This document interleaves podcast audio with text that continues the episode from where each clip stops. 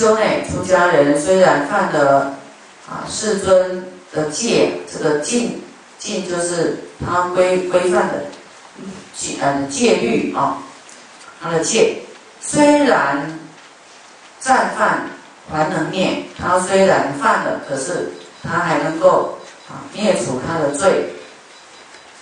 如人平地绝角时，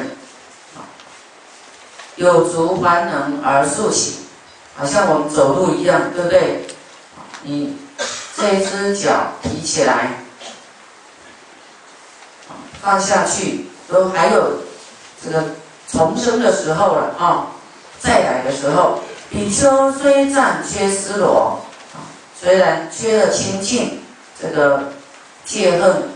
不清净，虽然这样子，可是虽犯不久还能补，能够再回头，犹如世间金宝器，虽破其价一种贵。这个你们听懂吗？听懂比方说一个金器呀，哈，一个造型，这个造型损坏了。它还是金子啊，它还没有离开金子，对不对？它的值还是不变的，哦。那木头呢？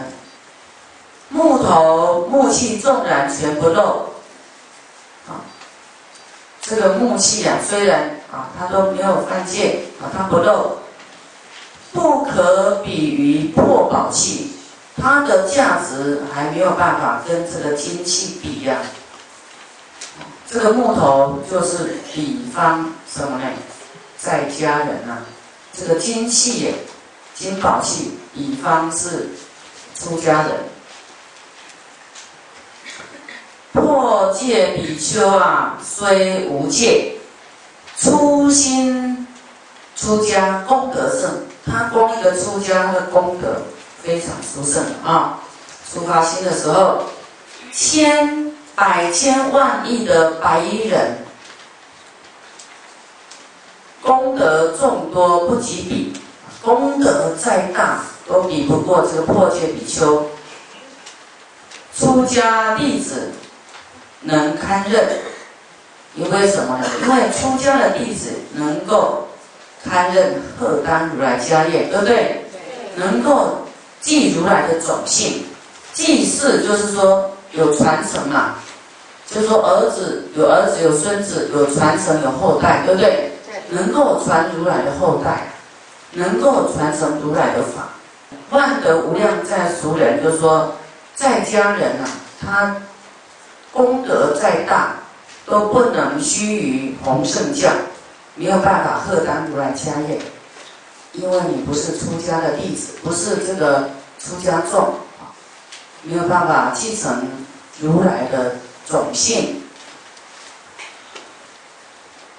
最下犯尽破戒生，最下下下下的哦，犯尽破戒的生，供养犹获万亿报，供养犹能获万亿报，何况清净的比丘呢？何况这个行菩萨道的比丘呢？对不对？